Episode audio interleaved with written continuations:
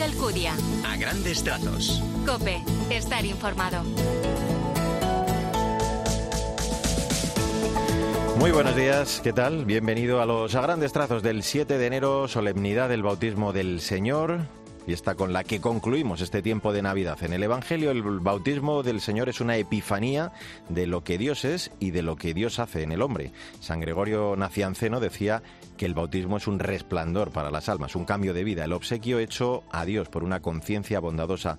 El bautismo es una ayuda para nuestra debilidad. Vamos como siempre en este arranque con el primer vistazo a la palabra del Señor con el apunte de Jesús Luis Acristán. Buenos días. Buenos días. Cristo es presentado por Juan Bautista. Cuando es bautizado, el Padre le presenta como el ungido. Gracias, Jesús. Luego te escuchamos de nuevo. La huella divina del bautismo nos indica el verdadero camino para nuestra libertad. Así comenzamos los a grandes trazos del primer domingo de este recién estrenado año 2024.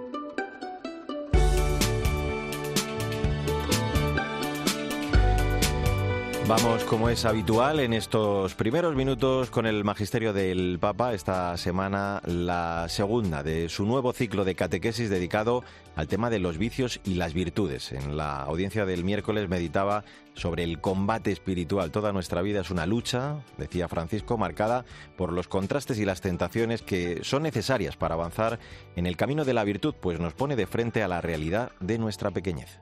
Quien considera que ya ha conseguido cierto grado de perfección, que no necesita conversión, que no necesita confesarse o que no vale la pena el esfuerzo, vive en la luna, vive en la oscuridad y no distingue el bien del mal. Por el contrario, debemos pedir a Jesús que nos dé la capacidad y la fuerza de confrontarnos con nuestra debilidad, la valentía de abandonarnos a su misericordia y la sensatez de no bajar la guardia en este esfuerzo. El enemigo está al acecho y hay que estar alerta para no dejarse engañar.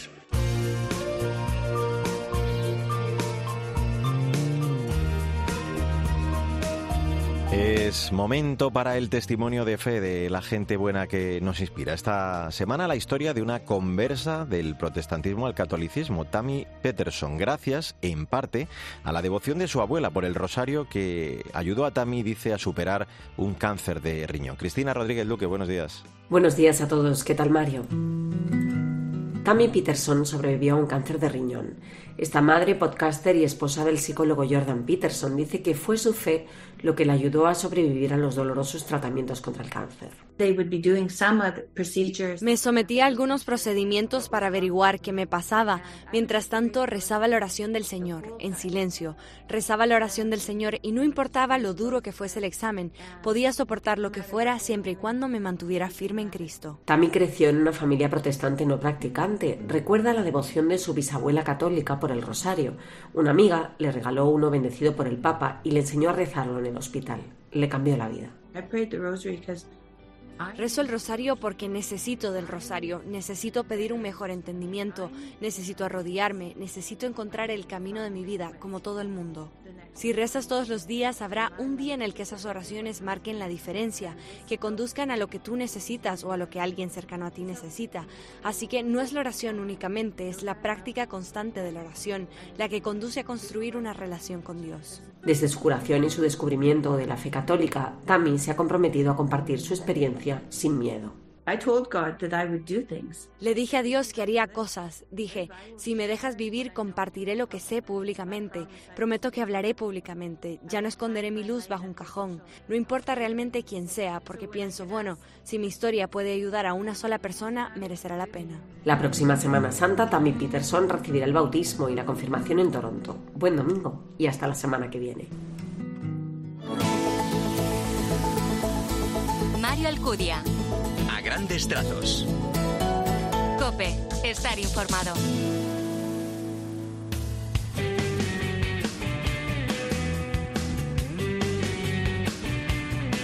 En a grandes trazos, en este 7 de enero, la actualidad de la Iglesia en España. El arzobispo de Madrid ha concedido esta semana una entrevista a COPE en la que hace un repaso a diversos asuntos de la actualidad, entre ellos la guerra en diversos lugares del mundo, la soledad que atraviesan muchas personas, la pobreza o las migraciones. Nos resume ya lo más destacado.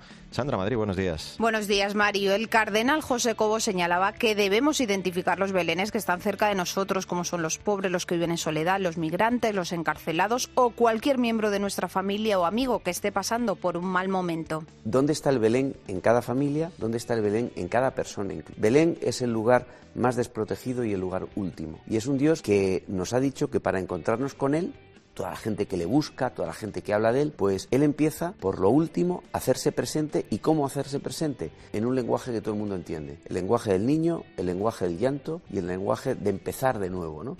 Además, el arzobispo de Madrid lanzaba cuatro propósitos para este año que acaba de comenzar seguir aterrizando en este precioso Madrid, ¿no? Como propósitos para el año hay cuatro que me propuse así el año pasado, sí, y que voy para adelante, ¿no? Eh, el primero, yo creo que también de cara a nuestra diócesis, ¿no? Que el primer propósito va por el laicado, una apuesta por el laicado, porque el laicado siga creciendo y siga teniendo voz dentro de nuestra iglesia y de nuestra diócesis. Otra segunda apuesta sería para que este año podamos escuchar un poquito más la palabra de Dios y que sea central. El tercer eh, propósito es que podamos crecer en diocesanidad, que la diócesis de Madrid vayamos dando pasitos en diocesanidad y el cuarto, que la misericordia, la caridad sea un eje de nuestra Iglesia en Madrid. En la última parte de la entrevista en COPE, el cardenal Cobo lanzaba un mensaje para aquellas personas que se sienten alejadas de la Iglesia o que no creen. Si quieres buscar una casa, si estás solo, si quieres buscar el sentido de tu vida en la iglesia, tienes tu casa y siempre vas a encontrar una. Allí donde estemos queremos ser tu casa. No tenemos respuesta para todo, pero desde Navidad aprendemos que la iglesia quiere ser tu casa y tienes derecho a una con una familia, con nuestras dificultades, pero aquí tienes una para empezar a crecer y conocer el sentido de tu vida, que es el que hemos encontrado nosotros en este Dios que se hace niño.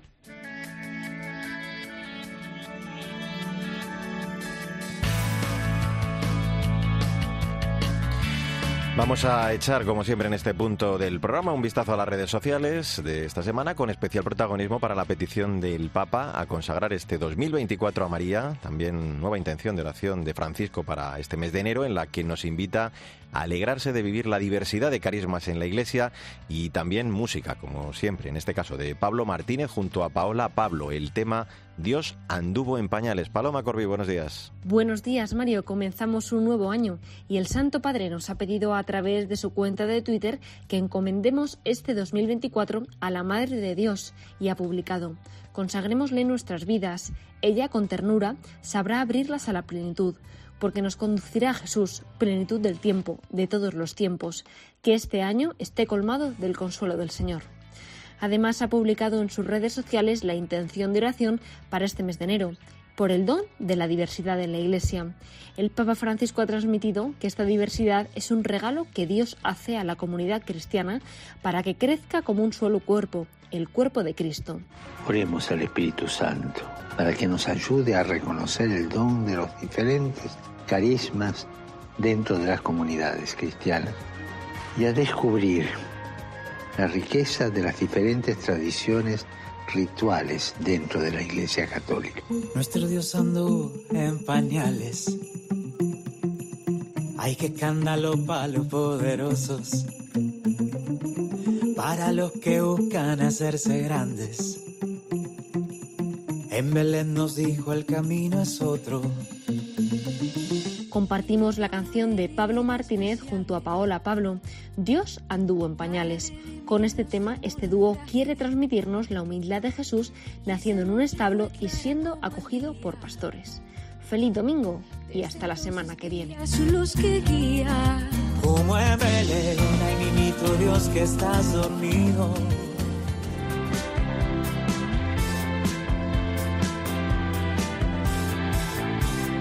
A grandes trazos, la literatura, como siempre, con la directora de proyectos de Literocio, Maika Rivera, que para abrir este 2024 nos recomienda las riquísimas recetas repulsivas de Roald Dahl, con 38 platos que van desde la carne de dragón hasta la gelatina de moscas. Increíbles recetas inspiradas en cuentos como Charlie, la fábrica de chocolate, o James y el melocotón gigante. Buenos días, Maika.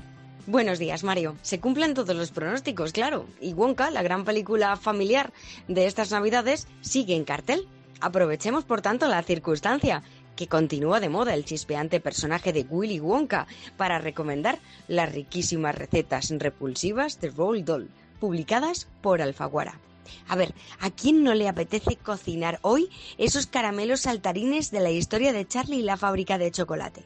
Pues esta receta y casi 40 más, inspiradas en cuentos del escritor británico, igual de divertidas, incluso más surrealistas, las encontramos en estas páginas, ilustradas cada una de ellas por artistas como el más reconocible Quentin Blake.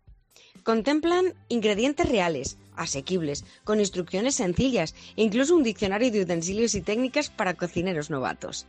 Se incluye una breve historia del chocolate y al final hay un espacio en blanco para la invención de recetas propias por parte del lector.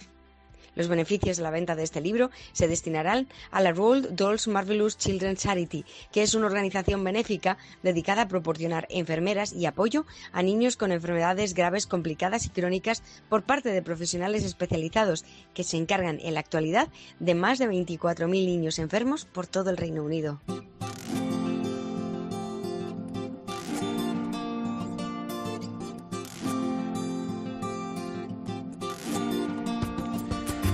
7 de enero, tiempo para la actualidad de la Iglesia en el mundo. Niños cantores de la estrella de Alemania han protagonizado estos días su propia caravana de Reyes Magos, hermanándose con niños de la Amazonía. Esteban Pítaro, buenos días. Muy buenos días, Mario. Se acaba el tiempo de Navidad con la bellísima Epifanía. Y te invito a Alemania, porque la campaña de Epifanía de los Cantores de la Estrella es una de las mayores campañas de solidaridad de niños con niños en todo el mundo. Este año esta campaña de la infancia alemana llegó como lema Juntos por nuestra tierra en la Amazonía y en todo el mundo un gesto para hermanar a los niños alemanes con los niños de los pueblos aborígenes sudamericanos. Vestidos como Belchor, Gaspar y Baltasar, los niños cantores de la estrella alemanes fueron puerta por puerta, cantando y llevando la alegría del encuentro con Jesús a las casas de sus vecinos, buscando una ofrenda para los niños amazónicos. Niños hermanados con niños, encuentran a Jesús y no vuelven por el mismo camino, como ocurrió con los reyes que se encontraron con el verdadero rey. Que el recuerdo de la Epifanía en los gestos de solidaridad como este de los cantores de la estrella en Alemania, en los gestos pastorales como las caravanas de reyes en estos días, nos iluminen todo el año para como los reyes Mario tomar otro camino luego de encontrar a Jesús, un camino de amor y fraternidad en el que podamos seguir caminando juntos.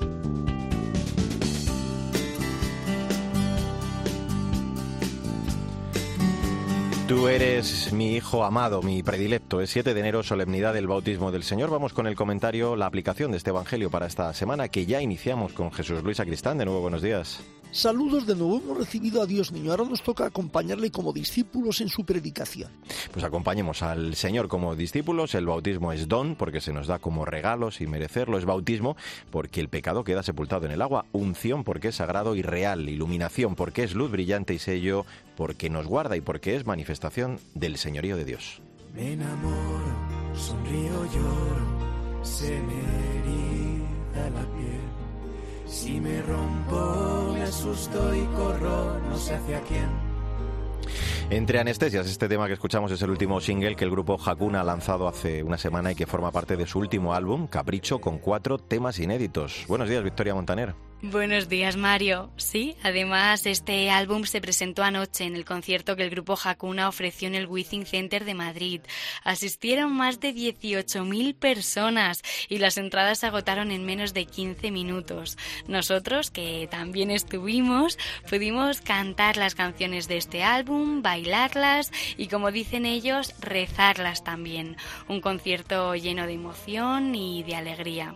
Algunos de los temas que componen el álbum ya hemos escuchado aquí en este programa, como por ejemplo Nacidos de lo Alto, Dime Padre o Capricho, que es precisamente el tema que da nombre a este sexto disco del grupo. Entre anestesias es uno de esos temas nuevos y describe lo que sentimos y experimentamos cuando le decimos a Dios que sí y nos encontramos con Él. Venga, pues vamos a decirle que sí también con la frase del día de Catalina Emmerich, que gracias a sus visiones desvela los significados de los nombres de los tres reyes magos. Melchor significa se acerca dulcemente, Gaspar va con amor y Baltasar une su querer con la voluntad de Dios. Qué bien se portaron con nosotros los reyes. ¿eh? Pues ojalá que nosotros también podamos acercarnos con amor al misterio de la Navidad que ya despedimos este domingo. Hasta la semana que viene, Vic.